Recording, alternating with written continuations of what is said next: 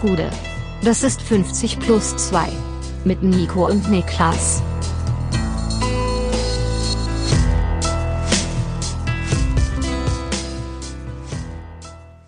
»50 plus 2 DFB-Pokal-Spezial«. Mein Name ist Nico Heimer und bei mir sitzt der Mann, der schon den ganzen Tag Eifel 65 hört, weil er heute nach Hause fährt und das so Tradition sei in der Eifel. So ein bisschen schon, ja. Ich ganzen Tag nur Eifel 65 dann? Also der Tag ist noch nicht so lang, ne? Aber ich ja. habe noch ein bisschen was vor mir. Ich bin auf jeden Fall hyped. So viel kann ich sagen. Ja. Ich bin hyped darauf, nach Hause zu fahren. Ja. Äh, direkt mal vorneweg, bist du gesund? Deine Stimme hört sich ein bisschen beschlagen. Ja, ich bin ein bisschen angeschlagen. Ja. Leider, leider bin ich ein bisschen angeschlagen. Ja. Also, ärgert mich selber sehr, weil da damit auch unsere Eifel oder für mich zumindest die geplante Eifelwanderung am Samstag auf der Kippe steht. Ich hoffe, bis dahin komme ich wieder auf den Damm. Mhm. Ähm, aber ja, ich glaube, das ist dieser scheiß Polarwind, der nochmal um die Ecke kam. Das es ist war plötzlich so sackenkalt geworden. Ja. Also wirklich frech war das. Ja, die letzten Tage war es plötzlich abends wieder äh, Minusgrade. Ja, ich äh, mich hat gestern auch einmal komplett hin lang gemacht mit Migräne. Auch jetzt schon ein paar Monate nicht mehr. Ist immer schön, wenn man morgens aufwacht und so innerhalb von 15 Sekunden die Erkenntnis einsickert. Ah, ich glaube, den Tag kannst du komplett abhaken. Ja. da kommt nichts mehr. So war es gestern bei mir, aber ja. Was geht ab bei dir? Was hast du zu erzählen? Ich habe zu erzählen, ähm, dass ich hyped auf einen Film bin, wie ich lange nicht mehr auf einen Film hyped war. Oh yes, auf welchen Kannst Film? du raten, welcher? Ist es, kommt der jetzt zeitnah in die Kinos, ja? Also dieses Jahr auf jeden Fall, jetzt in den nächsten Monaten, glaube ich, ja. Oh, da, da bin ich doch, da bin ich doch schlecht drin in sowas. Sag's mir einfach. Barbie. Ach so, ja, der soll ja. Der Barbie-Movie. Ich weigere mich so, also seit die ersten Bildern, das ist ja hier mit ne dem gut aussehenden Blonden und so. Ryan Gosling ist dabei. Ich, äh, genau. Die Hauptbarbie spielt, glaube ich, Margot Robbie. Ja, das ist Aber ja es gibt ja verschiedene besetzt, Barbies. Ne? Äh, Dua Lipa ist auch eine Barbie. Oh, ja. ja. Ähm, also, was ich nur sagen will, Will Ferrell spielt, glaube ich, auch mit. Hast du den Trailer gesehen? Ja. Und ich habe schon, den ersten, schon die ersten Leak-Fotos gesehen und sowas. Und ich verstehe auch, wo der rein. Aber ich kann mir das, glaube ich, nicht angucken über 90 Minuten. Also ich schon. Mehr. Ja. Also in dem Moment, wo ich die Szene gesehen habe, wo ich vermute mal Margot Robbie, ja. da also gestern ist der Teaser, der Floor, Teaser genau, gestern, meinst du, wo ne? sie da ja, ja. flawless aus ihren Pantoletten steigt. Ja. Da dieser, bist du dabei. Dieser Shot hat so eine, also eine Kinoästhetik gehabt. Das ja. war so ein schöner Shot von der Inszenierung her, war ich direkt sold. Also ich bin voll am Start. Vom Look sagen. her finde ich es auch unglaublich interessant, weil es ist so so ein Crossover irgendwie ja. zwischen einer der, der, der größten Plastikwelt, die man sich vorstellen kann und ambitioniertem Kino trotzdem. Ich kann mir halt noch gar nicht vorstellen, wie es inhaltlich ausgefüllt wird, weil, also ist ja, Regie führt ja Greta Gerwig, ja. die, ähm, die ich sehr mag, sowohl als ähm, Filmmachende als auch als Schauspielerin. Ja. Und äh, deswegen ich bin super gespannt, wie der Film dann tatsächlich vom Inhalt her aussieht. Aber Hype bin ich allemal. Also ich muss sagen, die ganze Ästhetik, der ganze Look and Feel, den die da bisher etabliert haben, der spricht mich sehr an. Ich äh, habe den Trailer gestern geschaut, ich sag's einfach. Meine erste Assoziation war die Flink-Werbung, die äh, Joko und Klaas Produktionsfirma macht. Äh, von Florida produzierte Flink-Werbung. Die sieht ist genau derselbe Look in meinen Augen. Aber ja, wir sind, äh, wir sind gespannt auf jeden Fall. Was gibt's sonst zu berichten? Ich meine, wir haben uns ja am Montag letztes Mal gesprochen. Mittwoch sind wir beide ausgefallen. Pokal ist passiert. Da war wenig Zeit für Privates in der Zwischenzeit. Nee, ne? wenig Zeit, ja. Ah. Also bei mir ist nicht viel privat passiert, kann ich ganz offen sagen. Ich guck mal kurz auf ähm, Startseite Bild.de, ob bei mir was passiert ist, was es zu erzählen gibt. Nö. Sieht nicht so aus, sieht nicht so aus. Wir können also langsam können einfach in reinstarten. Diesen, in also ist ja auch wirklich viel, viel zu erzählen. Wir haben ja ein, also eine Pokalwoche gehabt, die wirklich üppige, üppiges geboten hat an Gesprächsbedarf. Und wir Fall. gehen, glaube ich, ähm, chronologisch rein, starten demzufolge mit Eintracht Frankfurt gegen Union Berlin, Dienstagabend 18 Uhr, 2 zu 0 und im Stile dessen, was wir gerade besprochen haben, kann ich ganz klar sagen, I'm a Moani Girl in a Moani World. Ja, ähm, es war, ich habe es im Vorfeld jedem gesagt an dem Tag. Bist du auch ein Moani Girl in a Moani World? Ja, nee, glaube ich nicht. Würde ich nicht, nicht sagen, nee, nee, Also wenn es nur bedeutet, dass du einfach komplett... Großer, ja, dann ja. Ja, okay. Ja. Aber ich will mich ihm nicht zu sehr hingeben. Ähm, ich habe am Dienstag ich habe es vor dem Stream im Chat gesagt. Ich habe es jedem geschrieben, der es hören wollte. Mein Vater war da, dem habe ich es geschrieben. Die Eintracht wird das 100% gewinnen und wird eine der besten Leistungen 2023 zeigen. Erste Halbzeit haben sie genau das gemacht. Moani, zwei frühe Tore. Es, es geht nicht mehr Eintracht Frankfurt als das. Wirklich. Es ist in einer Nussschale genau das, was die Eintracht ist. Und ähm, die erste halbe Stunde, drei, die erste, vielleicht erste Halbzeit komplett, war auch bärenstark von der Eintracht ähm, Kolomoani ein bisschen tiefer stehen. Ich weiß nicht, ob es dir aufgefallen ist. Immer ja. wieder tiefer kommt. Doch. Boré, der vorne äh, sich abarbeiten soll. Und äh, damit so sollte Moani, glaube ich, auch als Anspielstation für Götze ein bisschen leichter zu erreichen sein. Und das ging gut auf. Es ging sehr gut auf. Die erste Halbzeit, hast du schon gesagt, war eine der stärksten, die die Eintracht in den letzten Wochen und Monaten gespielt hat. Man muss ja sagen, also sie sind ja auch letztens erst in der Liga auf Union getroffen. Ja, zwei Wochen her. Zwei Wochen her, da haben sie verloren. die Wahrheit ist, dass es von den Spielanteilen, von den Verhältnissen her gar nicht so unterschiedlich war, nur dass das Ergebnis eben anderes war. Eintracht hat die Tore weil, gemacht dieses Mal. Genau, weil Eintracht diesmal die Tore gemacht hat und da muss man auch ganz klar sagen, bezogen auf dieses Spiel hier, dass es schon irgendwo ja, erschreckend ist zu negativ für das, wo Union steht und was sie in dieser Saison leisten, aber es schon sehr, sehr auffällig war, dass die dann auch im Rückstand nicht so richtig aus ihrer Haut, Haut.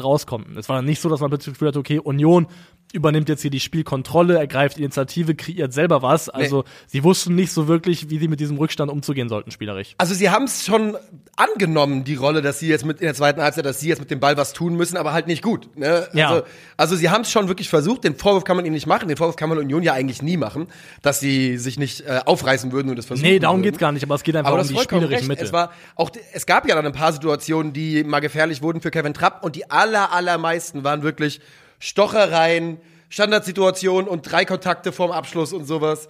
Ähm, ja, also Union hatte dann nicht wirklich die Mittel, um, um da gefährlich zu werden.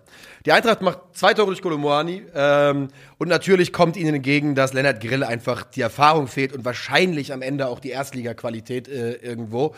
Gerade beim zweiten Tor Völlig umsonst ist er da unterwegs, wird von Moani perfekt überlupft. Sehr, sehr ärgerlich für den jungen Mann auf jeden Fall. Ja, Tor 2 ist ein klarer Fehler vom Keeper. Da müssen wir gar nicht drüber reden. Beim ersten Tor ist es, glaube ich, ähm, erst Danilo Doki, der das Abseits aufhebt und nicht rausschiebt, dass der Ball in die Tiefe auf Götze überhaupt in der Form möglich ist. Und da muss man einfach sagen, hat man in dem Spiel zweimal gesehen, diese Momente individueller Brillanz, die Mario Götze immer noch drin hat, ja die sind einfach Boxoffice. Das ist halt Fußballkino. Dieser Assist, dieses Rüberlegen Be mit der Außenseite des Fußes perfekt. Beide ist wirklich also, ähm, traumhaft schön, ja. muss man wirklich so sagen. Genau so ist es. Muani macht dann nach diesem Hacken-Assist von Mario Götze das 1 zu 0. Da würde ich leider keine Schuld dran geben, nein, den macht nein, er einfach sehr, sehr gut. Um, ähm, ja, dann steht es früh 2-0. Dann kriegt Boré noch ein Abseitstor zurückgepfiffen. Das war richtig in der 21. Minute. Sonst hätte auch Halbzeit 2 noch äh, smoother verlaufen können für ja. die Eintracht. So geht's dann mit 2-0 in die Halbzeit und die Eintracht ähm, lässt dann in Halbzeit 2 nichts anbrennen. Ähm, erwähnenswert auf jeden Fall Makoto Hasebe, der eine weitere eine weitere Old Man Masterclass. Die macht er ja inzwischen so zweimal pro Saison. Es wird jedes Jahr ein Spiel weniger. Jetzt sind wir, glaube ich, bei zwei Spielen angekommen. ähm, aber eine unglaubliche Leistung von ihm war in der Defensive der absolute Fels in der Brandung in meinen Augen. Er hat es nochmal in sich gehabt. Und man muss Fall. auch sagen, ich finde, immer dann, wenn Makoto Hasebe spielt und im Idealfall auch gut spielt, ist automatisch auch Evan Ndika die beste Version seiner selbst. Auf also ich Fall. kenne kaum Spieler oder finde kaum Spieler, der so krass von Hasebe neben ihm profitiert wie Evan ja. Ndika, weil ich fand ihn fantastisch. Ich fand ihn herausragend gut. Also ich fand die Eintracht hat auch in der ersten Halbzeit ganz viel. Ähm, es waren übrigens alle gut neben. Äh, also ja. diese Dreierkette, ich glaube, jetzt wird's Tuta erstmal schwer haben, denn ich glaube, das sind jetzt die Jungs, die erstmal spielen. Die haben sich, glaube ich, das Vertrauen erarbeitet. Äh, am Und gleichzeitig hat Tuta sich auch aktiv dafür beworben, erstmal eine Pause zu kriegen. Genau, die ähm, braucht er. Und ja, dieser flache Aufbau 4-1er, wo ein Dicker so breit steht und dann eben von da aus immer wieder entweder selber angedribbelt ist oder eben sich getraut hat, diese Bälle flach diagonal reinzuspielen. Also ich fand wirklich, dass die Eintracht extrem passiger gewesen ist, im Aufbau sich mutige Zuspiele zugetraut hat, wo dann eben meistens Jibril So, aber auch mal Sebastian Rode oder Mario Götze, der tief entgegengekommen ist, Kolomoani, die Sachen einfach auch gut aufgelöst haben. Ja. Also die Automatismen haben gut ineinander gegriffen, entgegenkommen, klatschen lassen, tief gehen. Also das war jetzt, würde ich fast sagen, das dritte gute Eintracht-Spiel in Folge, rein von den spielerischen Ansätzen her, von den Anlagen her, wo jetzt Union, dann endlich, Union, ja. genau, wo jetzt dann auch endlich auch vom Ergebnis her ähm, dann wieder was da rumgekommen ist. Ähm, Sebastian Rode, auch der mit einem wirklich guten Spiel, Gibril So mit seiner wahrscheinlich besten Leistung, auch seit Wochen. Ähm, nicht bei Aurelio Buta ist echt das ist echt ein Spieler, mit dem ich eine ganz besondere Beziehung habe aktuell. Ja? Denn einseitig oder? Nee, ja, also schon auch, aber nee, weil sie einfach, weil er in Ansätzen denke ich bei dem wirklich, okay, das, also der macht Dinge, vor allem am offensiven Ende, ja. wo ich wirklich, wo ich wirklich sagen kann, das reicht für noch eine Etage über der Eintracht und es hieß ja eigentlich schon, es wird vielleicht für die Eintracht nicht reichen irgendwann mal. Aber dann auf der anderen Seite macht er auch wieder Sachen in der, in seinem Verhalten im Zweikampf, seiner Positionierung im Zweikampf. Wie oft der die Innenbahn aus Versehen freigibt, weil er nicht rafft, dass sein, dass sein, dass sein Mann sich um ihn herum gestohlen hat. Seine Einwürfe sind wirklich unglaublich. Also die sind wirklich, die sind wirklich ein Verbrechen. Ähm, aber ja, seltsame Beziehung, weil wenn Aurelio Buta da rechts den, den, äh, den ICE zündet und da die und da runter geht, dann ist es ja sehr, sehr schwer zu halten und äh, war ja auch ähm, in diesem Spiel mit immer wieder wichtigen Aktionen. Aber ja, interessante, interessante Entwicklung auf jeden Fall bei Buta. Bei der Eintracht wird aber auch immer deutlicher in meinen Augen, dass für Ansgar Knauf es schwierig wird. Ähm, Ich und der sehe, wird nicht. Ich sehe aktuell nicht, dass Frankfurt ihn kaufen soll für 7, 8 Millionen Euro. Auf gar keinen Fall. 7, 8 sind ja auch, ist auch einfach zu viel. 5 wäre für mich die Obergrenze. Ja. Und das Problem ist natürlich, Dortmund will für das bezahlt werden, was Ansgar Knauf sein kann. Und die Eintracht will auf gar keinen Fall mehr, für mehr bezahlen, als das, was Ansgar Knauf gerade ist. Er wird Frankfurts Mutrig sonst. Das ist, die Gefahr ist da, ne? Die Gefahr ist da. Und ich glaube, ich komme inzwischen auch an den Punkt, wo ich glaube, vielleicht äh, bleibt Ansgar Knauf doch nicht da. Äh, Daichi Kamada nach Einwechslung wieder mit einer eher dünnen Leistung bei ihm glaube ich auch, dass er jetzt erstmal. Das Ding ist durch. Ja. Also ich glaube, von beiden Seiten ist einfach durch. Da ist die Luft raus. Ja, das glaube ich auch. Da wird nicht mehr viel kommen. Ist schade, aber vielleicht hat er ja noch mal äh, Luft für 90 Minuten Großartigkeit in Berlin im Mai, wenn's, wenn man da hinkommt. Das vielleicht, vielleicht. Was, also ja. ich finde es auch. Ich, ich bin ja fest überzeugt davon, dass es, dass Mannschaften, dass Vereine eine gewisse Vereinsseele kultivieren können. Fall. Und bei der Eintracht schärft sich jetzt so richtig rein, dass das einfach eine K.O.-Mannschaft ja, ist, dass es eine das, Pokalmannschaft ist. Das ist doch seit Jahren so, das, was ich sage. Ja. Die Eintracht ist in, in der K.O.-Phase viel schwieriger zu besiegen als in der Ligaphase. Ja. Das ist einfach so. Wenn die Eintracht, wenn die Jungs wissen, wir haben 90 Minuten, das ist das Beste. Oder zweimal 90, aber kann man, die müssen uns hier zweimal besiegen oder jetzt in diesen 90 Minuten schlagen. Wenn die Mannschaft mit dieser Einstellung reingeht, dann ist die Eintracht at its best. Und ich weiß, ähm, weiß nicht, warum das so ist, aber ich liebe es auf jeden Fall sehr. Das kann ich schon Sie haben es zu 100% kultiviert. Also, das ja. muss man ganz klar sagen. Das ist richtig gewachsen über die Jahre. Und klar sind sie im Endeffekt gegen, gegen Neapel verdient und auch irgendwo chancenlos ausgeschieden. Safe. Aber ich glaube auch, natürlich trägt dich das nur bis zu einem gewissen Punkt. Man hat wenn immer der, noch ein Dach oben drüber irgendwann. Ne? Ja, genau. Wenn der, wenn der Gegner ein gewisses Qualitätsniveau hat, dann wird es irgendwann schwierig. Aber ja. ich finde es schon auffällig, dass tendenziell die Eintracht es schafft, auf dem Punkt da zu sein. Immer wenn es darum geht, scheiden wir aus oder scheiden wir nicht aus. Und ähm, von den vier Mannschaften, die jetzt noch im Pokal übrig sind, also muss man fast auf die Eintracht hoffen, ne? Also ich traue zumindest ja. der Eintracht am ehesten zu. Wenn ich jetzt einen Wunschlos hätte fürs Halbfinale, ja. würde ich mir wünschen, ein Heimspiel Frankfurt gegen Leipzig, weil das die größte Chance ist, ja. die ich sehe, Leipzig, Leipzig vor allem aus dem Finale rauszuhalten und vielleicht sogar daran zu hindern, den, den Pokal back-to-back -back zu gewinnen. Auslosung ist, glaube ich, am Sonntag. Sonntag schon, ne? drei, drei Tagen, 9.4., ja. Äh, oder 10.4.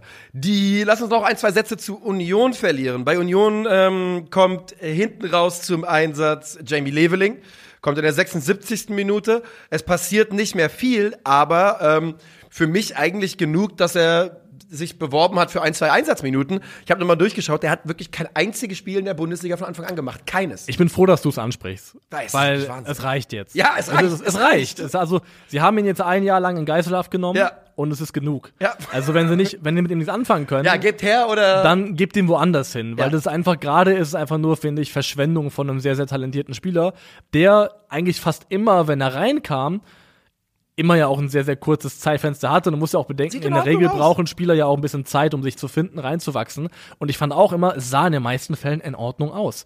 Und ich, also, wenn Union Kein keine. Spiel von Anfang an für Union Berlin, ja, seit er da ist. Das ist einfach ein Witz. Vor allem, wenn man bedenkt, dass auch, also Geraldo Becker hat eine Phase gehabt, hat er von Oktober bis März kein Tor getroffen. Ja, ja. Ähm, immer gespielt, ne? Äh, Jordan dasselbe. Jordan also, ist komplett abgestürzt. Ab, abgestürzt. Abgestürzt, ja, wohin ist Jordan abgestürzt? Ja, wirklich, das ist ähm, die große Frage. Ich habe extra nicht gemacht, den Gag schön, dass du ihn gemacht hast. Ja.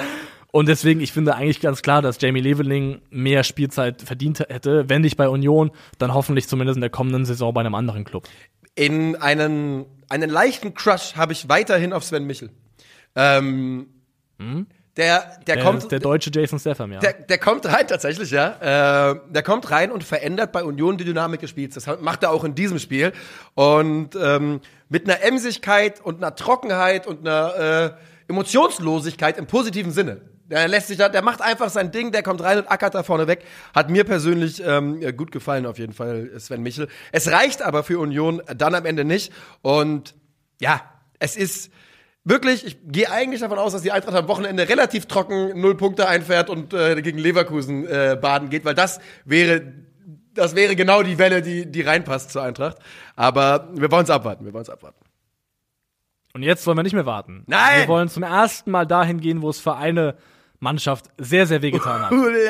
sehr, sehr wehgetan hat. Diese Mannschaft ist natürlich der FC Bayern München, der zu Hause im DFB-Pokal-Viertelfinale gegen den SC Freiburg mit 1 zu 2 verloren hat. Liebe Freiburger, Gratulation, das war großartig, das habt ihr toll gemacht. Wir müssen über Bayern reden, weil, weil wir reden auch gleich über Freiburg, aber wir müssen ganz kurz darüber reden. Das ist natürlich von dem, was es uns liefert, was es Leuten, die contentmäßig und die vielleicht gerne ein bisschen auch mal Witze über die Bayern machen, ist das natürlich ein absolutes Traumszenario. Also, dass die mit Thomas Tuchel im zweiten Spiel aus dem Pokal rauskrachen, ja. ist, es ist einfach wirklich, ja, man würde Karma sagen, wenn man dran glaubt.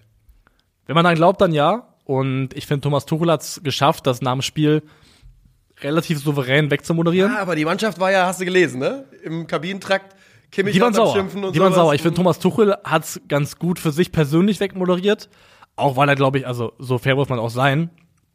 Also jetzt in Spiel 2 irgendwie diese Pleite an Thomas Tuchel festmachen zu wollen, das wäre mir ein bisschen billig. Und Bayern war ja besser. Bayern hatten ja die Chance, das Spiel zu gewinnen. Ja, und also genau, Thomas Müller hat hier eine Chance, wo Ginter auf der Linie klärt. Ähm, es gab immer wieder die Momente, wo es dann der letzte Pass war, der nicht kam, wo Sané mal querlegt, statt selber abzuschließen, wo der Ball ein bisschen in den Rücken kommt. Also die Gelegenheit man da. Es ist eins von den Spielen, wo du sagst, die spielst du zehnmal und einmal gewinnt ja. das Freiburg und dieses eine Mal war nun mal jetzt dieses, dieses eine Spiel eben. Das ist ja ziemlich genau auch das, was Christian Streich nach dem Spiel gesagt hat. Äh, ziemlich genau in die Richtung von, ey, wir fahren hier seit Jahren hin und kriegen auf den Latz. Jetzt haben wir hier einmal gewonnen. Ein einziges Mal, ein Spiel haben wir jetzt mal gewonnen. Und mehr ist es auch nicht. Da untertreibt er natürlich ein bisschen, denn für die Freiburger ist es das zweite DFB-Pokal-Halbfinale in Serie. Ähm, und das ist natürlich auch schon ein kleiner, großer Erfolg. Und ähm, für die Bayern ist es halt auf der anderen Seite, er hat das natürlich nur auf den SC Freiburg bezogen, als der Ehrenmann, der er ist. Für die Bayern ist es natürlich trotzdem ein super Gaun kleiner. Also. Ähm, und du sagst es, Thomas Tuchel hat es für sich gut wegmoderiert, aber ey. Es gibt keine andere Lesweise halt, als dass man sagt, ja, ihr Vollidioten. Drei DFB-Pokalsaisons, ausgeschieden in ja. Kiel, ausgeschieden 5 zu 0 gegen Gladbach, ausgeschieden Ach, stimmt, jetzt, das hatte ich wieder vergessen. jetzt ausgeschieden zu Hause 2 zu 1 gegen Freiburg. Das ist eine Pokalbilanz der letzten drei Jahre, die für die Ansprüche des FC Bayern absolut desaströs ist. Definitiv. Nichts anderes als desaströs. Und was ihnen halt vor allem auf die Füße fällt, ist halt eben, ich glaube, die Aussage gab es ja wirklich ganz konkret, dass man das Triple gefährdet sieht, akut gefährdet, ge gefährdet sieht, die ja. Möglichkeit, alle drei Titel zu gewinnen. Und ja. dass du dann eben im ersten K.O.-Spiel unter einem neuen Trainer verlierst, ausscheidest, ist halt doppelt bitter. Und ich muss da ganz ehrlich sagen, ich habe da auch keine, klar, der FC Bayern war feldüberlegen, der FC Bayern war die bessere Mannschaft. Nichts anderes war auch zu erwarten. Aber wenn ich mir diese Bayern aktuell anschaue, brauche ich extrem viel Fantasie, um mir vorzustellen, dass die über zwei Spiele Mit Manchester City, City schlagen können. Ja. Hast du wahrscheinlich nicht unrecht. Ähm, schwierig, schwierig, schwierig. Ich meine, auf der anderen Seite sind es auch die Bayern, die immer noch mal ein Level zünden können. Aber du hast vollkommen recht. Lass uns noch kurz über, oder kurz, lass uns über ein paar Namen reden bei den Bayern. Wieder nicht in der Startformation und nach Einwechslung dann nicht besonders stark, Sadio Mané. Äh, auch gefragt worden von Pletti nach dem Spiel, wann denn der Liverpool-Mané äh, ankommen würde. Er hat quasi gefragt, wann, wann, wann, wirst du wieder gut? Wann gut, Bro, Bro. Wann, ja. wann gut eigentlich?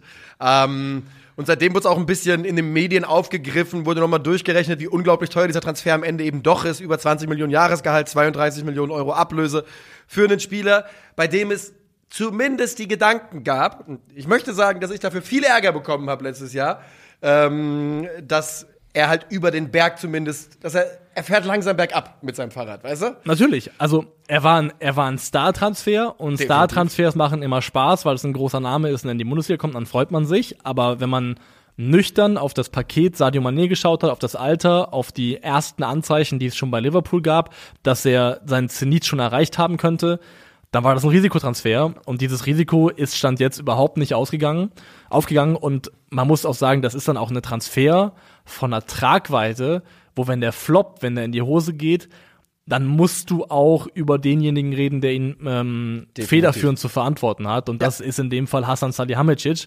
Und man dann auch schaut auf Nagelsmann, also also Bratzo, hatte seinen Hype, er hatte seine Welle und es war eine gute Zeit für ihn. Du kennst du diesen Film Timeless oder wie der heißt mit Justin Timberlake? Ja, wo die so die Uhr haben am Handgelenk. Ja, ich ja. sag dir, bei Bratzo sind ein paar Stunden von der Uhr gegangen in den letzten Wochen. Ich weiß nicht, wie er noch drauf ist. In meinen Augen arbeitet Hassan Salihamidzic ganz stark daran, dass seine Zeit als Sportdirektor des FC Bayern München limitiert ist. Ist ja sogar Sportvorstand, oder? Sportvorstand, mag sein. Ja. Das, das ist mir auch, Diese, also, das ist ein Quatsch. Es ist auch ist, ähm, ja. Titelklauberei letztendlich. Da ist einfach ähm, ja. Semantikbums. Früher hat man einfach Manager gesagt, ne? Genau. Er managt. Ja. Er managt, aber eben zuletzt nicht mehr so gut. Und Nagelsmann, um das finanzielle Paket, wo man eventuell noch gut rauskommen könnte, glimpflich, aufgrund dessen, dass bei Nagelsmann die Nachfrage extrem hoch ist, und Sadio Mané nimmt und Sadio Mané auch nicht mehr in die Kurve kriegt und man auch dann die Entscheidung nimmt, im Sommer keinen klassischen Neuner zu holen, im vorausgegangenen Sommer und so in die Saison zu gehen. Ja. Und die Saison, Saison eventuell jetzt endet mit einem Worst-Case-Viertelfinal aus in der Champ nee, Halbfinale schon, ne? Nee, Viertelfinale, Champions League. Jetzt ist Champions League Viertelfinale. Ja, okay. Dann Viertelfinale aus, klar gegen eine Mannschaft, die man ausscheiden kann. Steht am Ende vielleicht eine Bilanz mit Nagelsmann, mit einem unbefriedigenden Saisonergebnis mit Sadio Mané, wo du definitiv sagen musst, das ist eine ganz, ganz es ist ein grauenhaftes Jahr letztendlich von den FC Bayern ja. und in Persona bezogen halt auch auf denjenigen, der es weitestgehend zu verantworten hat.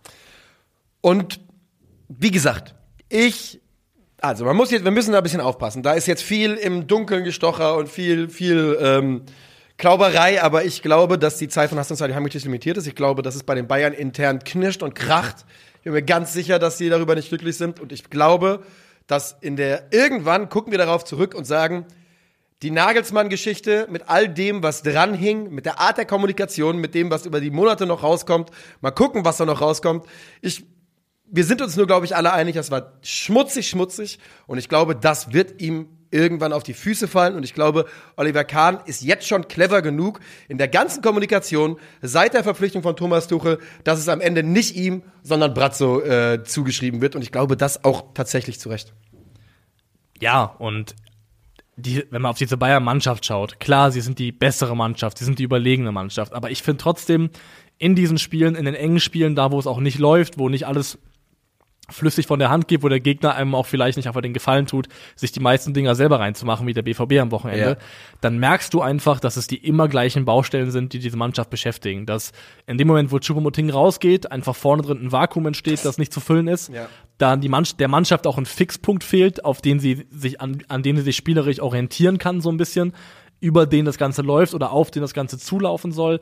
Du hast immer noch dieselbe Problematik im Mittelfeld und mit der Statik zwischen Kimmich und Goretzka, die tendenziell ein bisschen besser aussah hier und da mal, weil er auch vielleicht Aber es ist nicht Goretzka ein bisschen, nicht, bisschen weiter Es wird keine hat. Lösung sein, dass die beiden weiterhin Genau, es ist sind. es ist in der Form ist diese Konstellation keine Lösung. Das muss man einfach ganz klar so festhalten und es sind einfach Baustellen, die diesen diesen Kader durchziehen, die irgendwo auch zumindest sich schon vor der Saison angedeutet haben ja. und wo man es hätte besser wissen können. Und das muss man einfach sagen, dass ja, das Gesamtbild FC Bayern und noch ist vieles möglich und ganz ehrlich, wenn die Meister werden und vielleicht, und das ist ja auch noch möglich, Champions League gewinnen, dann redet hier keiner mehr drüber, Natürlich dann nicht. ist es vollkommen egal. Aber da, der Gesamteindruck, den ich aktuell vom Verein habe, ist sehr viel Unruhe, chaotische Zustände, interne Probleme, keine, keine Einheit, keine Geschlossenheit ja. innerhalb des Vereins. Das ist nicht das Bild, das der FC Bayern wahrscheinlich selber abgeben will und sollte. Und das Problem ist für die Bundesliga,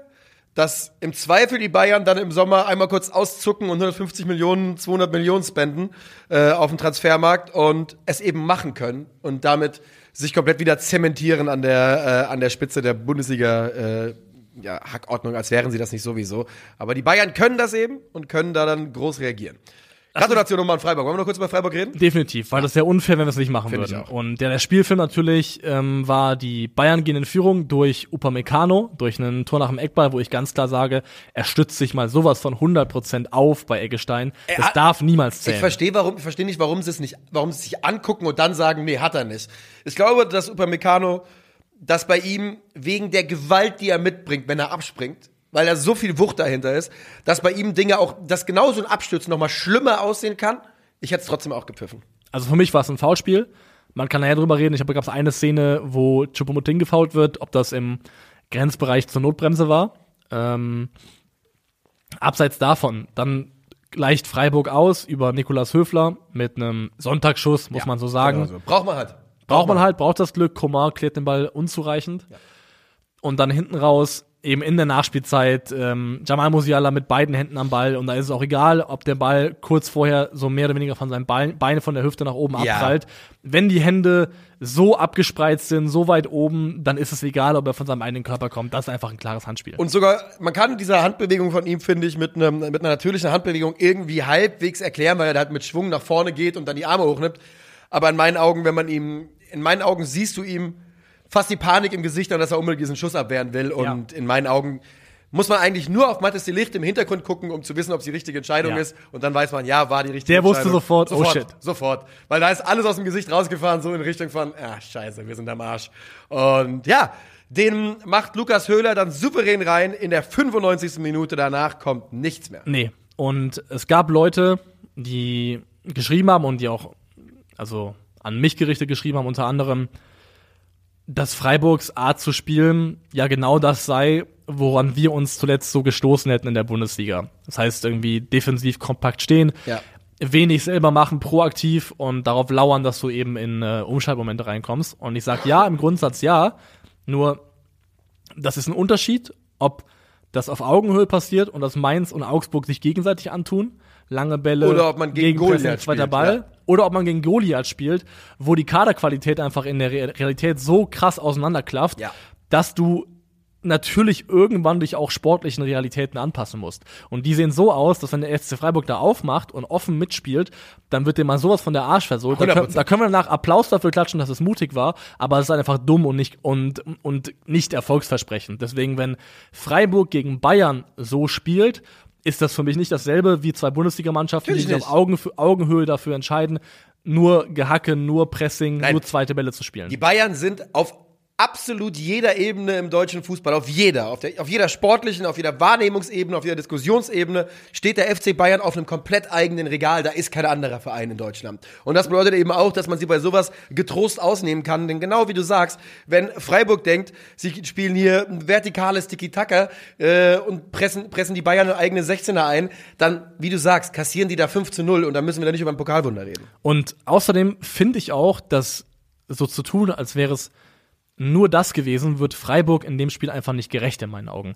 Denn ich habe mir zufällig oder weil ich mir einen Spieler konkret nochmal anschauen wollte, ähm, mir nochmal weite Teile dieses Spiels nochmal angeschaut in Abschnitten und hatte immer wieder Momente drinne, wo ich der Meinung war, ey, da hat Freiburg sich mutig, flach hinten rausgespielt, kontrolliert. Selbst wenn es lange mutig waren sie 100 Prozent. Wenn, selbst wenn es lange Bälle hinten raus waren, waren es immer lange Bälle mit einem klaren Ziel. Ziel Gregoritsch zum Beispiel, in der klaren Idee, Zielspieler finden, aus dem Druck befreien, ablegen, in Umschlagmomente kommen. Es gibt ja auch einen Grund dafür, warum Freiburg gerade in der zweiten Halbzeit immer wieder Standards ziehen konnte, weil sie sich befreit haben, in Ballbesitz gekommen sind und so Fouls ziehen können. Du musst ja den Ball haben, um gefoult zu werden. Und das finde ich hat Freiburg mehrfach gut gemacht, dass sie auch unter bayerischem Druck versucht haben, sich auf eine Art und Weise zu befreien, die definitiv nicht einfach blind und chaotisch gewesen ist. Und ein Spiel, den ich hervorheben möchte, bei Freiburg und alle waren fantastisch. Das hier war das Spiel, wo ich mich ein kleines bisschen in Sildilia verliebt habe. Ha. Ähm, ja, aber ehrlicherweise, haben sie nicht gerade sogar schon verlängert? Sie haben verlängert, ja. Vollkommen zu Recht. Ich habe ich hab die letzten Wochen ein paar Mal über ihn auch nachgedacht und mir Statistiken angeschaut. Verstehe ich komplett. Ähm, ich glaube, bei Sidelia geht es in eine sehr, sehr gute Richtung. Ja, er hatte einen Moment, da wird er auf dem falschen Fuß erwischt. Das ist der Steckpass von, ähm, von, Can von ne? Cancelo ähm, durch auf, auf, auf Sané, glaube ich, da. Ja. Aber ansonsten, ey, er macht da mehrfach eins gegen eins Verteidigung gegen gegen Sané, gegen Nabri, gegen Cancelo und sieht da oft sehr, sehr gut aus. Er hat er war einer von den Leuten, die unter Druck auch mehrfach wirklich flach kontrolliert Bälle über eine Linie gespielt haben, wo man sagt, das, das lohnt sich, da, da bleibt Freiburg im Ballbesitz, da können sie mit anfangen. Und sieht dann auch, glaube ich, so um die 70. rum die gelbe Karte, weil er zu spät kommt gegen Cancelo. Ja. Und auch danach verteidigt er es noch super stark. Und für einen 20-Jährigen, das so kontrolliert, so cool runterzuspielen, muss ich wirklich sagen, Hut ab. Und was du sagst was Wichtiges. Er ist 20 Jahre alt. Er sieht gegen Bayern so aus, als würde er dorthin gehören, sportlich. Und zwei Wochen vorher, was wir hier nämlich geschaut haben, Rückspiel gegen Juve, genau dasselbe. Ja. Und das sind einfach Zeichen, wenn ein 20-Jähriger mit der Underdog-Mannschaft gegen europäische Top-Mannschaften und Juve, ob da, da kann man jetzt äh, Fragezeichen mal hintermachen, ob die noch eine sind aktuell. Ähm, aber dass der Junge gegen solche Teams so aussieht, als ähm, als ja, act like you've been here before äh, und der wirklich so aussieht, als, als hätte er, würde er das nicht das erste Mal machen, ist ein, ein sehr, sehr gutes Zeichen. Und man muss auch mal sagen, bringt auch körperlich einfach alles mit. Ich glaube, das, also er sieht ja riesig aus für einen Außenverteidiger. Er ist auch groß. Ich glaube, der ne? ist über 1,90. Über 1? Nee, nie im Leben. Aber über 1,80. Glaubst du nicht? Ich sag, der ist so 1,85. Moment mal gerade, Sildilja. Ja, aber ähm. Ähm, auf jeden Fall groß. Für einen Außenverteidiger. Nee, 1,86. Ja, ja, gut. Und deswegen kann er auch ja. innen verteidigen. Und äh, ja, ich glaube, die Kombination Sidilia Freiburg wird noch für, für Freude sorgen, aber nicht wundern. Vor allem im Portemonnaie. Wenn da im Sommer die ersten äh, großen Summen genannt werden. Genau darauf wollte ich gerade hinaus. Und ich kann mir vorstellen, dass er trotzdem, weil er auch gerade verlängert hat, noch ein Jahr bleibt. Erst recht dann, wenn Freiburg zum Beispiel es schaffen sollte, Champions League zu spielen. Ja. Dann lohnt sich das in meinen Augen komplett, das Jahr mitzunehmen. Aber, Aber wenn, Freiburg ist ja auch schmerzfrei bei sowas. 100 Prozent. Wenn das Angebot gut ist, so gut, dass sie denken, das kriegen wir nicht nochmal, dann wird ja. Äh, Post, Aber Post, ich glaube eben, das werden sie für ihn nochmal kriegen. Ja. Und ähm, wenn seine, seine Entwicklungskurve nur ansatzweise so weitergeht, dann ist das ein Invest, das sich wirklich mehrfach bezahlt machen wird. Ja, das äh, würde ich unterschreiben und wir gehen rein in den Mittwochabend an diesem äh, Pokal, in dieser Pokalwoche. Insgesamt, ich will es nur mal ganz kurz sagen, es ist einfach auch diese, dass es, dass der DFB-Pokal weiterhin ähm, nur ein Spiel hat. Also hier Single Leg Elimination und nicht Hinspiel, Rückspiel. Das ist so gut. Dieser Pokalwettbewerb ist so toll. Ich liebe den DFB-Pokal ja. wirklich über alles. Er ist fantastisch. Ja, also der, also der DFB-Pokal ist aktuell das Beste im nationalen deutschen Fußball so. vielleicht. Ja. Ist so. Und auch eine Sache, die, weil es der Pokal ist, in Ordnung ist, 18 Uhr Anschlusszeiten, ich fand's traumhaft. Ich, mir hat's richtig viel Spaß gemacht. Um ja. 18 Uhr hält, noch hell draußen, ähm, die Sonne scheint und man kann Eintracht gucken. Ganz wunderbar. Ganz, ganz wunderbar. Man entscheidet ja auch damit so für sich so ein bisschen hiermit, also ich erkläre meinen Tag so ein bisschen ja. beendet. Aber jetzt wird rausgecruised aus dem Ab jetzt Tag. wird rausgecruised mit ein bisschen DFB-Pokal, in dem Fall mit ja. Nürnberg gegen Stuttgart. Dass die Stuttgarter mit 1 zu 0 gewinnen, in einer Partie, die vor allem in der ersten Halbzeit, muss man sagen, sehr, sehr zäh war. Wo ja. ähm, das Niveau von beiden Seiten sehr, sehr überschaubar gewesen ist und man definitiv nicht gesehen hat, dass da also der Klassenunterschied, der wurde dann erst so im Laufe der zweiten Halbzeit für mich sichtbar. Ja, ähm, ich weiß nicht, wie ich. Ja, genau. Also Stuttgart ist insgesamt die bessere Mannschaft. Stuttgart kommt insgesamt verdient weiter und Stuttgart macht durch Enzo Milio in der 87. glaube ich das ähm, entscheidende Tor. Insgesamt merkt man aber an, dass beide Mannschaften Angst vor diesem Spiel hatten, äh, finde ich. Denn die Stuttgarter, da müssen wir nicht drüber reden, wo es herkommt. Erstes Spiel mit neuem Trainer. Übrigens, du hast ja die Reaction gemacht. Ich habe äh, mich noch gar nicht dazu geäußert. Ich finde es eine interessante Wahl vom, von Stuttgart. Ich finde es tendenziell gut, weil man sich getraut hat, zwar jemanden vom Trainerkarussell zu holen, aber jemand, der ganz außen sitzt noch vom Bundesliga-Trainerkarussell, weißt du? Niemand, der schon in die Mitte gekotzt hat und seit 40 Jahren weiterfährt. ähm, sondern jemand, der frisch aufgestiegen ist und noch ein bisschen was in sich hat. Ähm, und du hast es ja auch schon mal gefragt gehabt, wo ist eigentlich Sebastian Hünnes? Also ja. Du hast ja schon mal vor ein paar Wochen oder Monaten so. gefragt. Da also ist, er. Und bei Nürnberg merkt man eben auch, dass es eine Mannschaft ist, die gerade sich da rauskratzt und klaut aus dem Abschießkampf der zweiten Bundesliga. Und genau dieses Fußballspiel haben wir halt ja. halt bekommen. Also, dass Nürnberg nach Rostock in der zweiten Bundesliga die schlechteste Offensive dieser Liga stellt, das hat man deutlich gesehen. Das hat man sehr deutlich gesehen, Alter. Weil Nürnberg, da kam nichts offensiv. Nee. Wirklich nichts. Also, wirklich, auch wenn man sich die, nur die Zusammenfassung anschaut ja. und sieht, was für Highlights äh, von Nürnberg auf Offensivseite ausgewählt wurden, ja. das sagt einem recht viel darüber, wie viele Möglichkeiten sich diese Mannschaft erspielt hat. Wenig bis gar keine. Ja. Ähm, Dieter Hecking kann ganz hervorragend böse aussehen. Habe ich auch da wieder festgestellt. Also ein missmutiger Dieter Hecking, der hat das auch, der trägt das im Gesicht. Das tut er wirklich. Ist er jetzt eigentlich aktuell, was ist denn seine Funktionsgrade offiziell beim Nürnberg? Alles. Alles. Ne? Dieser Hacking ist alles. Ja, Son Sonnenkönig. Ja, er ist der, der Sonnenkönig von Nürnberg. Der Roi du Soleil. Das ist eigentlich ein schöner, vielleicht schöner Episodentitel, der Sonnenkönig von Nürnberg. Mal gucken. Gucken wir mal, ja. Ähm, Taylor Duman wurde eingewechselt, ist ein Spieler, den ich seit fünf Jahren irgendwie spannend finde, wo aber nichts passieren wird, glaube ich. Also, das wird niemals über äh, mittleres Zweitliga-Level hinausgehen. Ich weiß nicht, warum ich ihn mag. Ich mag ihn. FM? Einfach. Ursprünglich kann das sein. Bei manchen Spielern kann ich es nicht mehr sagen, ja. ob das daherkommt. Aber es kann durchaus sein. Insgesamt der VfB aber natürlich ähm, verdient durchgekommen in diesem Spiel, weil wenn eine Mannschaft es verdient hatte, und das ist nun mal in, einem, in der K.O., oder was heißt verdient, ist ja eh immer schwierig, das so zu sagen, aber es muss eine Mannschaft weiterkommen und dann war es in meinen Augen die richtige. Ja, es kommt dann eben in der zweiten Halbzeit kommt äh, Seydou Girassi rein und es ist so krass, wie groß der Unterschied ist in der Qualität zwischen Girassi und Pfeiffer. Ja, ist gut, ein Stürmer Da klaffen haben, ne? wirklich Lücken. Ja. Ähm, Pfeiffer hat ja auch in dem Spiel eine große Chance, nach dem Abschluss, glaube ich, von Ito, den, ähm, den ja.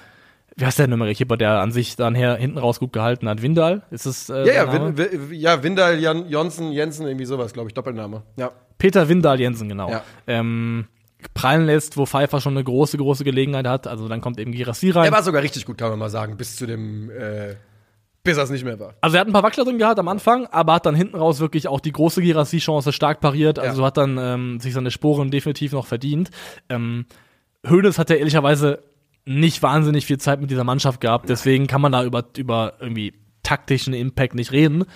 Was er gemacht hat, glaube ich, was auch naheliegend, aber auch gleichzeitig clever war, sofort in Spiel 1 am System geschraubt, Grundordnung verändert, hin zu dem, wo man von ausgehen kann, dass es sowohl im Vereinsumfeld, also bei den Fans, als auch bei der Mannschaft selbst die populärere Wahl ist. Weil zuletzt war es ja immer noch ein Streitthema, dass Labadia so dogmatisch an seinem 4-3-3 festgehalten ja. hat, da keine Bereitschaft gezeigt daran, irgendwas zu ändern.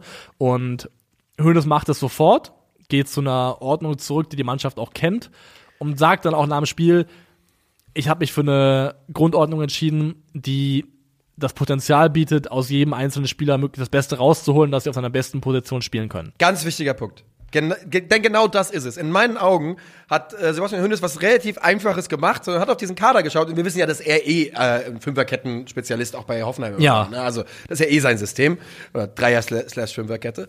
Aber vor allem nutzt du die Stärken des Kaders aus. Weil Borna Sosa die beste Position, die von ihm, seine beste Rolle ist Flügelverteidiger gewesen. Ist 100% so.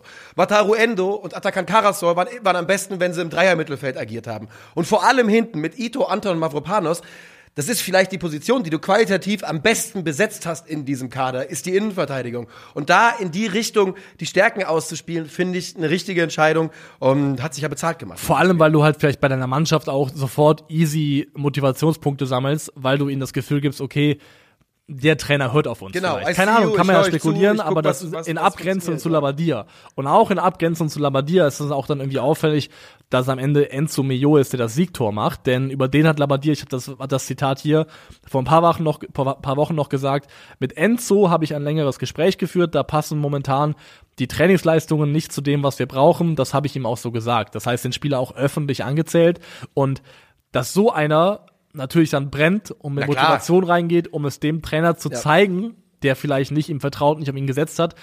Auch sowas kannst du dir als Sebastian Hoeneß dann einfach als neuer Trainer zunutze machen. Und diese wenigen Knöpfe, die Sebastian Hoeneß zur Verfügung standen für dieses Spiel, die finde ich, hat er gedrückt und das kann man ihm auf jeden Fall zugute halten. Ja, unterschreibe ich. Ich ähm, glaube, dass die, ja, ich, es gibt so, also, als Giovanni Trapattoni das letzte Mal in der Bundesliga war, war es ja beim VfB Stuttgart, ne? Und da war doch diese Serie mit 41 Unentschieden in 10 Spielen und, ähm, und einer Pressekonferenz, wo du gedacht hast, ich weiß nicht, Trapp, mein Lieber, ich glaube, äh, ich glaube, ich glaube, das Thema ist gegessen. Ich glaube, dass der Labadia-Stint beim VfB, auch wegen der Umstände, das ist nicht Labadias Schuld alleine, äh, in der Retrospektive ihm sehr, sehr geschadet hat und dass wir sagen werden, das war, das war so ein bisschen der Lichtausgeh-Knopf, denn Du hast gerade die Äußerung über Milio geäußert, die Äußerung über Girassi und zum Skifahren, die Geschichte, wir fangen jetzt um 7.30 Uhr an zu trainieren. Das ist einfach, das ist alles nichts Schlimmes, aber das ist so ein Gesamtbild, was sich ergibt, wo du sagst, es ja, Bruder, altbacken, aus der Zeit gefallen, nicht mehr aktuell. Aus der Zeit gefallen ist das richtige Wort dafür. Ich glaube auch, dass Labadia vielleicht mit seiner Art der Kommunikation, mit seinem Stil der, der Mannschaftsführung, Menschenführung da auf ein Team getroffen ist, dass er damit nicht abholen konnte. Super junges Team. Super junge Mannschaft und vielleicht gibt es noch Umfelder und Teams, bei denen das funktionieren kann. Ähm, aber Sicherheit. Stuttgart war es ganz offensichtlich nicht. Da hat Labadias Art, gegen die ich persönlich eigentlich nichts habe. Und ich bleibe auch dabei und ich muss auch sagen, ich habe ja so ein paar Trainer, Trainer des Herzens. Und das wissen wir. Das wissen wir alle. Aber ich weiß komplett, also Markus Weinziels Platz da ist ein sehr, sehr irrationaler. Ist ja auch in Ordnung. Den ich auch gar nicht begründen würde damit, dass ich ihn für einen sehr, sehr guten Trainer halte. Ja. Das hat damit überhaupt nichts zu tun. Ich hatte Angst, dass, dass Gistol jetzt gerade bei dir da noch reinrutscht in so einer, in so einer romantischen Verklärung plötzlich. nee, aber also, aber ich ziehe eine ganz klare Grenze zwischen Weinziel und Labadia, weil ich Labadia ja. in der Sache eigentlich für einen kompetenten Trainer halte. Und da stehe ich auch zu und das wird sich auch nicht ändern. Nur, ich glaube auch, dass jede Statistik über die Karrieren gesamt gesehen das untermalt. Ja, Definitiv. Und nur vielleicht gibt es dann irgendwann auch den Moment, wo dein Zug so ein bisschen abfährt. Und ich glaube, für Labadia ist der Bundesliga-Zug jetzt zumindest abgefahren. Wenn der Weg dahin nochmal zurückführen sollte, glaube ich, muss er ihn über einen Umweg gehen. Also zum Beispiel einen Zweitligisten übernehmen und selber hochführen Wieder oder bei einem anderen ja. Club gute Arbeit leisten. Aber so in der Form, glaube ich, wird es erstmal so schnell nicht mehr passieren. Das glaube ich auch. Und damit sagen wir Gratulation VfB Stuttgart zum Einzug ins Pokal-Halbfinale. Pokalheld Sebastian Hoeneß hat zugeschlagen. Ja. Und bis hierhin eigentlich alles perfekt, oder? Bis so. hierhin war es das perfekte Viertelfinale mit super Ergebnis, wo man sagen kann, Wahnsinn. Wir haben jetzt Frankfurt, Stuttgart und Freiburg im, Viertelf im Ist Halbfinale. So. Wie, wie perfekt soll es eigentlich sein? Und jetzt müsst ihr euch so müsst ihr vorstellen, dass ich blutunterlaufene Augen habe und mir so Sabber aus dem Mund weggeläuft. Weil ich mich mehr über den BVB aufgeregt habe, als ich bereit bin zuzugeben. Was zur Hölle war das, Alter? Folgendes. 17 Schüsse Leipzig. Ja, nee, ich werde schon sauer. Ja, mach, mach. 17 Leipzig, ähm, Schüsse aufs Tor Dortmund 3. Hm. Ähm, Open Play XG. Hatten die wirklich drei aufs Tor? Open Play XG. 1,77 Leipzig, 0,23 Borussia Dortmund. Und jetzt folgendes. Das sind nicht die Statistiken aus dem Pokalspiel, sondern die aus dem Duell in der Liga, was als Borussia sie, Dortmund gewonnen hat. Haben, ja. Was Dortmund gewonnen hat. Ja, okay. Und ich präsentiere das hier so, um zu zeigen, dass also the right, man sagt im Englischen the writing was on the wall. Also ja. es hat also hat sich schon angebahnt und es gab schon andere Spiele, die der BVB gewonnen hat in diesem Rausch Schmuddel, in dieser Schmuddel. Serie Schmuddel Schmuddel wo sich aber, wenn man über das reine Ergebnis hinausgeschaut hat, angebahnt hat, dass es auf wackeligen Füßen steht. Ja. Und ähm, sie waren damals schon gegen Leipzig der glückliche Sieger über einen Elfmetertreffer von Marco Reus und über diesen abgefälschten Distanzschuss, glaube ich, von äh, Emre Can. Und Stimmt, ja. Hier in diesem Spiel war Borussia Dortmund, man muss es einfach so gnadenlos sagen, absolut hilf- und chancenlos. So, sie wurden an die Wand gespielt und wir hatten, wir hatten schon ein paar Mal über Terzic eine Sache gesagt. Ähm, du hast es mal gesagt, ich habe es auch irgendwo mal gesagt, deswegen, ich weiß nicht, wo, der, wo das ursprünglich herkommt. Ich glaube, du hast es ursprünglich gesagt, und zwar, Terzic ist ein äh, Trainer, von der, der, Run, der in den Run kommen kann. Momentum-Trainer, ja. Momentum-Trainer. Und jemand, bei dem die Frage immer nur ist, ich habe es bei Broski auch nochmal gesagt, wie lange kann er dieses Momentum reiten? Wann ist der Knick, Knick drin? Junge, ist der Knick drin. Ja. Weil man hat leider in 180 Minuten eine vielversprechende Saison mehr oder weniger vor die Wand gefahren. Ähm, gegen Bayern, okay, geschenkt. Das ist der Scheiß, das sind halt die Bayern. Ist halt schwierig. Aber dieses Pokalspiel in der Art und Weise, das darf nicht passieren. Und man muss darüber reden. Mats Hummels, we done, Alter. Es reicht nicht für dieses Level, das der BVB braucht. Es reicht, es reicht nicht. Ist ein toller Typ, aber der Mann ist einer der Topverdiener bei Dortmund. Das macht keinen Sinn. Marco Reus, immer noch klar, unklar, ob es weitergeht. Marco Reus ist eine BVB-Legende. Sie sahen beide alt aus. Bei Gott, ich hoffe, ihr, einigt euch irgendwie, aber Marco Reus kann keine tragende Rolle spielen in den nächsten Jahren beim BVB. Das muss ja auch allen klar sein. Und es zieht sich durch die Mannschaft durch und ich, also ich fand es wirklich erschreckend, erschreckend, erschreckend. Und wenn ich Dortmund-Fan wäre, ich hätte Gift und Galle gespuckt gestern. Ja, es ist eine Kombination, finde ich, von, und vor allem, wenn man diese Startelf anschaut, in der natürlich auch verletzungsbedingt Leute gefehlt haben, da können wir auch gleich kurz drüber sprechen.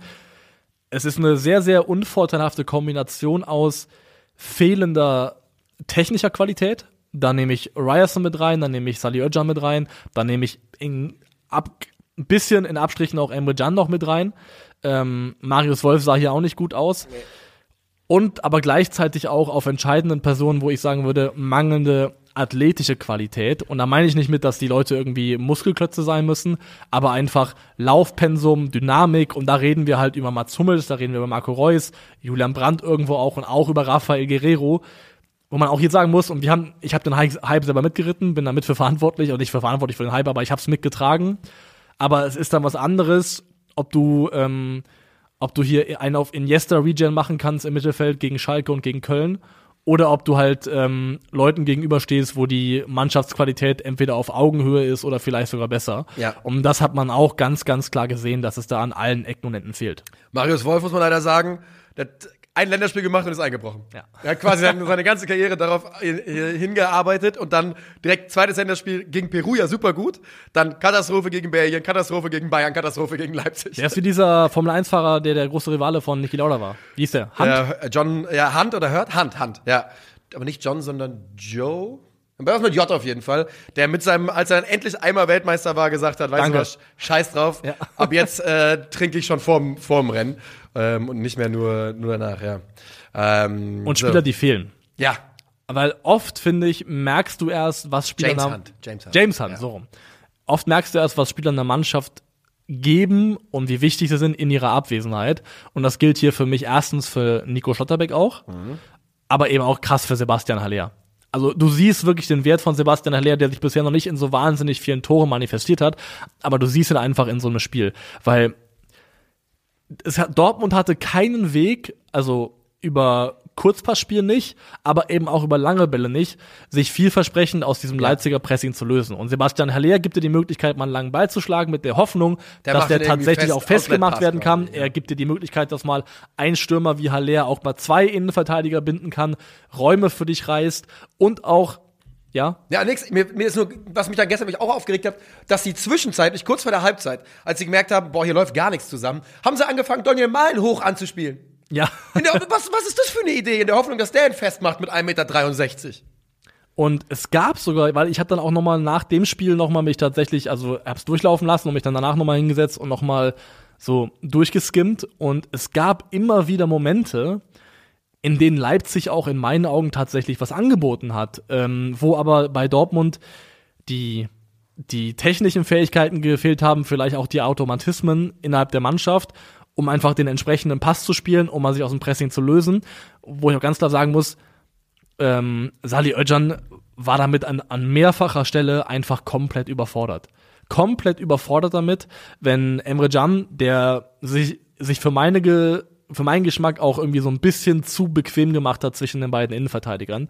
Also dort eigentlich irgendwann nur noch gechillt hat, also nicht gechillt, aber nur noch dort stattgefunden hat, unabhängig davon, ob es die Situation hergegeben hat oder sinnvoll war oder nicht. Und vor allem halt auch nicht alleine. Ich habe mehrfach Szenen, habe hier ähm, mir, mir mindestens eine rausgesucht, hier aus der, glaube ich, 29. Minute, wo Emre Can schon zwischen Hummels und Süle ist und Guerrero auch noch zwischen die beiden fällt, Ryerson auch in der letzten Linie ist und Dortmund hat fünf Spieler auf einer Linie in der letzten Reihe. Im Mittelfeld ist ein Riesenvakuum, wo keine Sau steht. Wie willst du auch nur auf irgendeine Art und Weise, wenn du vorne keinen Fixpunkt hast, den du anspielen kannst, sinnvoll dich hinten heraus spielerisch befreien. Also die Struktur von Dortmund, die Art und Weise, wie Räume nicht besetzt sind, im Mittelfeld, immer in den Halbräumen, da, da fehlt es einfach an allen Ecken und Enden. Marco Rosa hat im Nachlauf des Spiels ja auch gesagt, dass sie, dass ihm klar war, dass Dortmund sehr viel über die Außenverteidiger aufbauen möchte und hat da ja die Formulierung benutzt, und ich weiß nicht, ob dir das aufgefallen ist.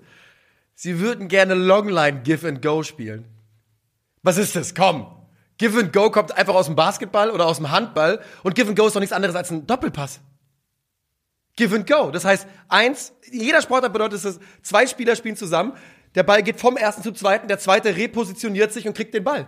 Das, was. Ähm, Junge, der soll nicht Longline Give and Go sagen, wenn es ein Doppelpass ist. Ich flipp aus. Was, Im Fußball muss man ja neulich sagen, Steilklatsch. Steilklatsch. Steilklatschbewegung. Vor drei Monaten war es noch Steilklatsch und jetzt ist es äh, fucking Longline Give and Go. Wahnsinn. Ja, Aber ja, ist ja. es sehr häufig. Ist es sehr häufig. Ja. Also, das ist eben. Und ich muss halt sagen, ich bin da nicht so ein Fan von, weil ich finde, das ist meistens sehr, sehr ausrechenbar und zweifelsfall auch leicht zu verteidigen, wenn die Bälle wirklich einfach vertikal Linie runtergespielt werden. Das, das ist nicht so schwierig. Ja. Und ähm, Jetzt lass uns, darüber, lass uns mal kurz darüber reden. Der BVB hat also jetzt eine Welle geritten, die, wo sie überperformt haben. Das haben wir währenddessen ja auch immer wieder gesagt. Der BVB ist schmuddelig, der BVB braucht Glück, aber so gewinnt man Titel. Jetzt ist das Glück ausgegangen. Jetzt wird man eher keinen Titel gewinnen. Der Pokal ist mal dahin. Hat, haben wir eine Entwicklung gesehen, wo wir sagen, das ist äh, mit Terzic zukunftsträchtig beim BVB? Weil so langsam, im Sommer muss man drüber reden, vielleicht mal, was ist denn die, die Ceiling? Wie, wie weit kann sich Terzic entwickeln? Trauen wir ihm das zu? Was geht mit Terzic und dem BVB? Es ist super schwierig, das, das einzuschätzen. Nur mein Gefühl ist, dass immer dann, also, wenn die gegnerische Mannschaft das spielt, was von ihr zu erwarten war im Vorfeld, dann finde ich, ist Edin Terzic bisher schien es zumindest so gut darin, den BVB genau darauf einzustellen. Wenn dieser Gegner aber davon auch nur ein Mühe abweicht mhm. und so ein bisschen was verändert, dann finde ich, schafft der BVB es viel zu selten, selbst darauf irgendwie taktisch zu reagieren, selbst umzustellen auf eine Art und Weise, wo man sagt, okay, wir passen uns dem an und finden eine Lösung, damit umzugehen. Ähm, finden eine Lösung, das irgendwie zu verteidigen. Die Leipziger kommen ja mit einer Fünferkette, machen hier ein 5-3-2, 5-2-3 situativ, immer wieder mal äh, auch sehr, sehr fließende Übergänge. Und der große Unterschied ist für mich auch, bei Leipzig und wir mögen sie alle nicht, aber das, man darf ja trotzdem einfach die sportliche Realität anerkennen. Ich habe das Gefühl, wenn ich die spielen sehe, jetzt in dem Spiel zum Beispiel, dass jeder Spieler in jedem Moment eine klare Idee davon hat, was seine Aufgabe ist mit und ohne Ball. Und dass da Automatismen greifen, dass bei Doppelpässen Läufe sofort gestartet werden, dass Leute wissen, wann sie pressen müssen. Give and go. Give and go. Longline, give and go. Und diese Automatismen, dass du nicht das Gefühl hast, okay, die Spieler denken erstmal noch zwei, drei Sekunden drüber nach, was passiert eigentlich als nächstes, ja die machen einfach einen riesen Unterschied. Und bei Dortmund, Mats Hummels teilweise unheimlich lange am Ball gewesen, den Ball lange gehalten und überlegt, wo spiele ich eigentlich hin. Ähm, du hast Momente gehabt, habe ich mir auch einen rausgesucht mit Screenshot, den kann man sich auch bei ZDF nochmal anschauen. 21. Minute. Marius Wolf zieht eigentlich vorne einen super guten Lauf, wo er Guardiol mitzieht und einen spannenden Raum öffnet zwischen den Innenverteidigern. Und Daniel Malen schaltet aber nicht. Und drei Sekunden später merkt er, oh, da geht was auf, da könnte ich jetzt reinlaufen und da ist der Moment schon längst verpufft, es ist zu spät. Und das ist bei Dortmund einfach so ein Thema, finde ich. Diese Mannschaft sieht, spielt und sieht nicht aus wie eine Mannschaft, die vom Trainer Automatismen eingeschliffen bekommen hat, die, die greifen. Also das ist alles so ein bisschen setzen auf individuelle Brillanz, auf Momentum, auf Spieler wie Bellingham und Julian Brandt, die teilweise ein riesengroßes Form hochgeritten haben, aber das Gefühl hast, das ist ein Team, bei dem siehst du, was die Spielanlage ist, was die Idee ist, dass die Spieler eine Idee davon haben, das ist meine Aufgabe und ich muss nicht darüber nachdenken, sondern es passiert automatisch, weil unser Trainer uns das eingeschärft hat. Das sehe ich einfach nicht. Ja, und ja, es ist es ist irgendwie ärgerlich wie beim BVB und jetzt werde werd ich mir wieder anhören müssen, dass ich so ein Hater wäre, aber beim BVB in meinen Augen ist halt die Stimmung innerhalb von zwei Spielen merklich abgekühlt zu, oh, das könnte eine weitere ziemlich nervige Saison sein, nachdem wir einen guten Monat oder zwei Monate lang absolut eine Welle der Euphorie geritten sind. Ähm, und der BVB ist, also, bei Dortmund, wir wissen es, Hummels, Reus, da wird was passieren, die werden, die Rollen werden immer kleiner sein, sprich beim BVB steht in irgendeiner Form ein gewisser Umbruch auch wieder an. Ja. Und ich frage mich, ob der vor der Trainerbank stoppen sollte oder eben nicht. Und das ist eine Frage, die werden wir hier nicht final beantworten können, weil halt. Ich finde ja super. Ich mag ja Terzic. Ich mag ja auch. Darum geht's auch gar nicht. Ne? Darum geht's überhaupt gar nicht. Und ich glaube, dass Terzic auch übrigens auch eine Bundesliga-Zukunft hat. Ich glaube, dass, dass der BVB vielleicht eine, eine Nummer zu groß ist. Ja, oder man muss ihm jemanden zur Seite stellen, der sich dem, auf seinen, an seinen Schwächen der, der da was auffängt, ja. weil ich glaube auch, dass er im Umgang mit der Mannschaft gut ist ja. und offensichtlich beliebt ist in dieser Mannschaft und ich glaube auch, dass, dass du diese Momentum äh, dieses Momentum nur erzeugen kannst, solche Serien nur starten kannst, wenn, wenn du glauben. eine Mannschaft hinter dir vereinen kannst auf ja. einer emotionalen Ebene. Und da bin ich komplett überzeugt von, dass er das kann. Ähm, aber es gibt eben in der ja, Mannschaftsvorbereitung, in der Art und Weise, wie der Fußball aussieht, offensichtliche Mängel. Und gleichzeitig halt auch Schwächen im Kader, mit denen auch gewisse Dinge nur begrenzt umsetzbar sind. Und ich muss ganz klar sagen, als ich gestern dieses Mittelfeld da gesehen habe, ähm, erste Halbzeit war es noch Gian, äh, Gian Guerrero das gehört einfach general überholt. Das gehört general überholt. Bellingham wird ja weg sein im Sommer, machen wir uns nichts vor. Ja. Also da glaube ich 0% dran, dass der nochmal bleibt. Und im Idealfall, also Emre Can kann ich mir unter Umständen noch vorstellen. Ich glaube auch, Emre Can ist der, der die, die, die besten Aktien hat derzeit. Ja, aber ansonsten müssen da einfach neue Leute hin. Da ja. müssen vor allem Leute hin, die, also Guerrero hat die Technik, aber ihm fehlt das Athletische, ihm fehlt das Spiel gegen den Ball. Auch, wir haben einfach genug gesehen. Wir, wir haben, genug, gesehen. gesehen in 14 Jahren Rafa Guerrero. Ja. ja und, und bei Sali Özcan ist ähm, der Wille vorhanden, da ist die Physis vorhanden, aber äh, ich finde, er stößt in ja. den großen Spielen auch fußballerisch an seine Grenzen. Das ist der Eindruck, den ich habe. Und du brauchst im Idealfall ein paar Spieler, die vielleicht beides miteinander vereinen. Das heißt, athletische Attribute, aber auch mit technischen Fähigkeiten, mit der die du auch mal anspielen kannst, die auch mal aufdrehen und den Ball nach vorne selber tragen und das auch mit einem Selbstverständnis, mit einem Mut machen, wo auch mal tatsächlich was entstehen kann. Ja. Weil hier gab es auch Szenen, wo du richtig Sali Özcan am Ball angesehen hast, wie er zögert, eine Entscheidung zu treffen, was er eigentlich machen soll, weil er sich in seiner Rolle offensichtlich selber so nicht wohlgefühlt hat. So ist es. Wir werden es erleben im Sommer beim BVB. Uns bleibt heute nichts anderes mehr zu tun, außer unsere Tipps abzugeben fürs Wochenende. Hast yes, du dich schon offen? Habe ich hier. Dann frage ich dich: Freiburg gegen die Bayern, das Rematch. Am Karfreitag spielt gar keiner? Ah, nee, nee, nee. Am, es geht am Samstag los. Überall? Ja, genau. Samstag äh, machen wir Fünferkonferenz und dann trotzdem drei Spiele am Sonntag, weil äh, Freitag kein Spiel. Ja, alles wegen Christus, ne? Alles hier wegen Jesus und äh, Kollege. Okay, dann, ja. ähm, was ist das erste?